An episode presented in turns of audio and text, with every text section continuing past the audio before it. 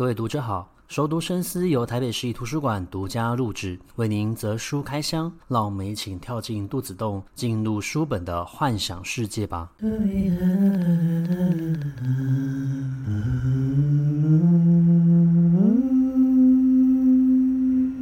各位听众好，欢迎回到熟读深思。我们在这个礼拜呢，想要跟大家分享一本书。这本书算是一个对谈集哦。我其实很喜欢透过对谈去了解这一些创作者或者说是作者的一个想法。那有些时候可能有一些呃内部潜在已经变成他们身体一部分的这些专业知识跟经验，他或许没有办法透过文字去做表达，但是透过对话，然后双方的互相挖掘跟提问的时候呢，其实反而有助于我们去了解一个人的创作，或者说是他的一个思考脉络。那么我们今天要聊的这一本书呢，它就叫做《来聊聊绘本吧》。这本书很特别，其实它在一九九零年代的时候呢就已经出版过了。那当时候呢是出版社、杂志社邀请了十八位日本译文界重量级的人士来进行对谈，他们来聊聊有关于绘本这样子的一个作品，他们是如何进行创作的，以及有哪一些重要的人事物影响到他们的一个思考脉络。而同时，他们所邀请到的人其实是非常跨界。的，他不见得都是纯所谓的一个图像创作者，可能像是呃有一些人他是专门从事诗集的创作，例如说古川俊太郎。那另外也有像是编辑的一个存在，还有好几位呢，其实算是知名的小说家，例如说吉本芭娜娜，或者说是江国香织。那其实后来像是宫部美幸，他也有与绘本创作者一起共同创作比较偏黑暗性的成人适合看的这样子的一个作品。所以创作所谓的绘本，它其实不限制于一个领域里面，可能像是一位广告人，他也会可以进行从事。绘本的一个创作，那就像是在这个书里面所讲到的，所谓的绘本，它不单只是嗯放所谓的插画的一个作品，它可能也可以透过像是词典、字典，甚至是利用所谓写真书的一个方式来进行创作，所以它的创作模式其实相对来说是非常多元的。那这一本书在一九九零年代它出版的时候，当时候其实还有宫崎骏也有加入到他们的一个对谈阵营里面。不过在这一次新出的这一本书里面呢，是嗯后来就没有取得到授权哦，所以我们就没有办法从这本书里面去看到当时候宫崎骏跟其他人的一个对谈，算是比较可惜的一个部分。那内容呢，都是经过这个杂志社的编辑、出版编辑他们去做一个修整和整理之后，才重新发表出来的。那我很喜欢在这一本书里面他们所讲到的，他说，其实所谓的一个绘本，如果你用一句话去形容它的话，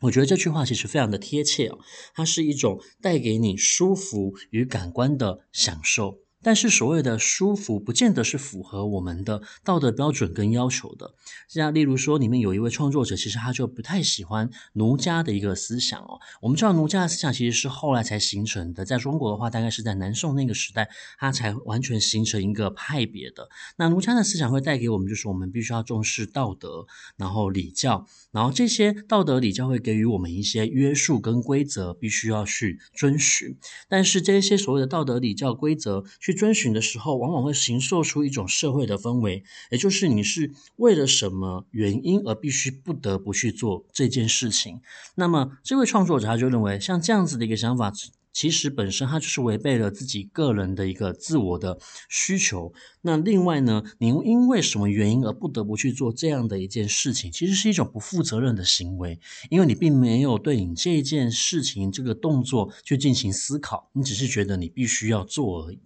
那他认为说，其实最重要的是你要透过阅读这件事情，达到所谓舒服与感官上面的一个享受。那么，呃，很多人都会认为说，绘本它就是提供给儿童看的。那像我们现在非常推广亲子共读，也就是由爸爸妈妈带着小朋友一起来进行阅读。那有一位创作者，他就说，他其实觉得由爸爸妈妈来挑选，他们自己觉得适合给呃儿童或者说是小小孩阅读的一个绘本，它其实本身就是一件非常危险的事，因为我们大人其实已经接受过教育了，我们会用自己所受过的教育去判断这一本书适不适合小孩。而我们所谓的适不适合，其实往往比较着重在于小孩阅读这一本书是否可以获得什么东西，例如说知识性的，或者说是美感的一个熏陶哦。可是对于这些小孩，不论是儿童，不论是小小孩、婴儿也好，他们们阅读最大的一个目的，其实是为了有趣，是为了趣味。所以小朋友跟成人他们在挑选书籍的时候，其实本身所站的一个角度就不太相同了。那其实很多的大人哦，可能在他还没有小孩之前，他其实也没有好好的阅读过绘本。那那也就是因为如此，我们一刚开始接触阅读的时候，我们可能就直接是阅读所谓的文字书，我们反而会觉得像。绘本这种书籍，它都是图像居多，然后佐以简单的一个文字，到底可以传达出什么内容给小孩？可是对于小孩而言，他们希望阅读到的作品就是有趣。其实我也觉得这就是阅读的一个核心哦。其实不是，呃，你想要获得什么知识，充实自我这样子的一个获得新知的一个目的。我们其实最刚开始希望可以阅读一本书的目的，就是希望可以。毫不受影响的，然后受到他的一个吸引，希望可以赶快尽快看到结局的一种冲动跟呃快乐，这才是一种非常单纯的一个愉悦。而他们也认为，如果你可以保持着这样子的一个初衷，那你可以从阅读的过程之中去保持你心态上面的一种柔软哦。那就我们前面所讲到的，其实绘本它不。见得就是所谓的童书，童书的类型有非常多种，绘本书其实还有它自己的一个定位在那里。那一本好的一个绘本，其实它可以透过各种不同的表现手法去吸引大家的一个注意力哦。那我们或许阅读过一些绘本，我们大人有点搞不太懂，它到底想要传达什么概念。可是小朋友在看到的时候，他就会知道，其实这是要传达一种生活的趣味，甚至是恶趣味，他会自己看的哈哈大笑。那么，呃，所以绘本它可以透过各种不同的表现手法，那最主要的还是要把这样子的一个呃核心价值，透过图像还有文字的一个结合，传递到读者的手上。所以，一本好的绘本，它可能不单是只有图像而已，它也需要。文字，但是呃，很多的创作者还在进行创作的时候，如果你刚开始，呃，不论从事小说创作也好，绘本创作也好，我们很多时候很喜欢用小孩的口吻去描写一部作品，但是这个小孩的口吻可能是一种大人去回想小孩童年时期的忆当年这样子的一个口吻情形，而并非是真正小孩说话的一个方式。所以他认为，在图像小说里面，不论是在绘本里面，我们如果要写一个小孩的角色，不是去模仿小孩，而是要以真正小孩的口吻去创造作品，并且同他们的思考逻辑方式将这个作品完整的说出。所以文字与图，它们本身是非常重要，都是非常重要的，而且具有密不可分的关系。可是又各有各的一个作用。那么在这对谈里面呢，有一位作者。有一位创作者呢，他其实就有讲到，他很喜欢玩 RPG 游戏。他们聊到了《勇者斗恶龙》。那我不知道大家对于呃 RPG 游戏有没有一个认识哦？其实呃，我也算是一个电玩爱好者，我也很喜欢玩 RPG，像是《勇者斗恶龙》啊、《萨尔达传说》啊，甚至连《神奇宝贝》呃、《精灵宝可梦》，它都算是一种 RPG 的一个游戏哦。那其实玩 RPG 的一个游戏最大的一个有趣点是在于沉浸感，你跟这个角色完全的融合互动，感觉。他掉下了山谷的时候，你也感同身受哦。那我很喜欢他所讲到的一点，就是他说，如果一个电玩游戏